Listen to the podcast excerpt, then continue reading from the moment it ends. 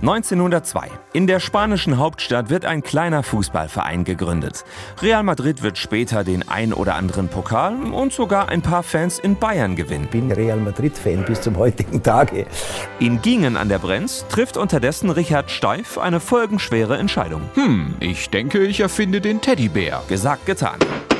Richard macht sich ans Werk. Richards Tante ist die berühmte Spielzeugfabrikantin Margarete Steif, die einige Jahre zuvor mit einem kleinen Stoffelefanten Wow, ein kleiner Elefant. Kinderherzen höher schlagen lässt. Jetzt, Anfang des 20. Jahrhunderts, sind Puppen mit beweglichen Armen und Beinen.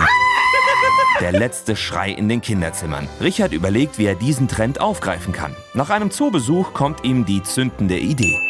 1902 entwirft er einen 55 cm großen Plüschbären mit beweglichen Gliedmaßen und Fell aus Ziegenwolle. Es war so flauschig, dass ich dachte, ich werde Wahnsinn. Ja, ja, flauschig ist er zwar, aber erst nach einigen Änderungen wird der Plüschbär auch wirklich zum Erfolg.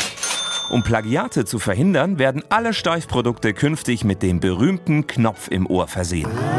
Anfangs heißt der Stoffbär übrigens einfach Bärle und ist vor allem in den USA ein Verkaufshit. You. Dort bekommt er, so wird erzählt, auch seinen weltbekannten Namen. Die kleine Alice Roosevelt, Tochter des US-Präsidenten Theodore, gibt dem Stoffbären den Spitznamen ihres Vaters. Ich taufe dich auf den Namen Teddy. In den folgenden Jahren erobert der Teddybär von Gingen im Schwabenland aus die ganze Welt. Und wieder einmal hat ein Baden-Württemberger die Welt ein bisschen besser gemacht.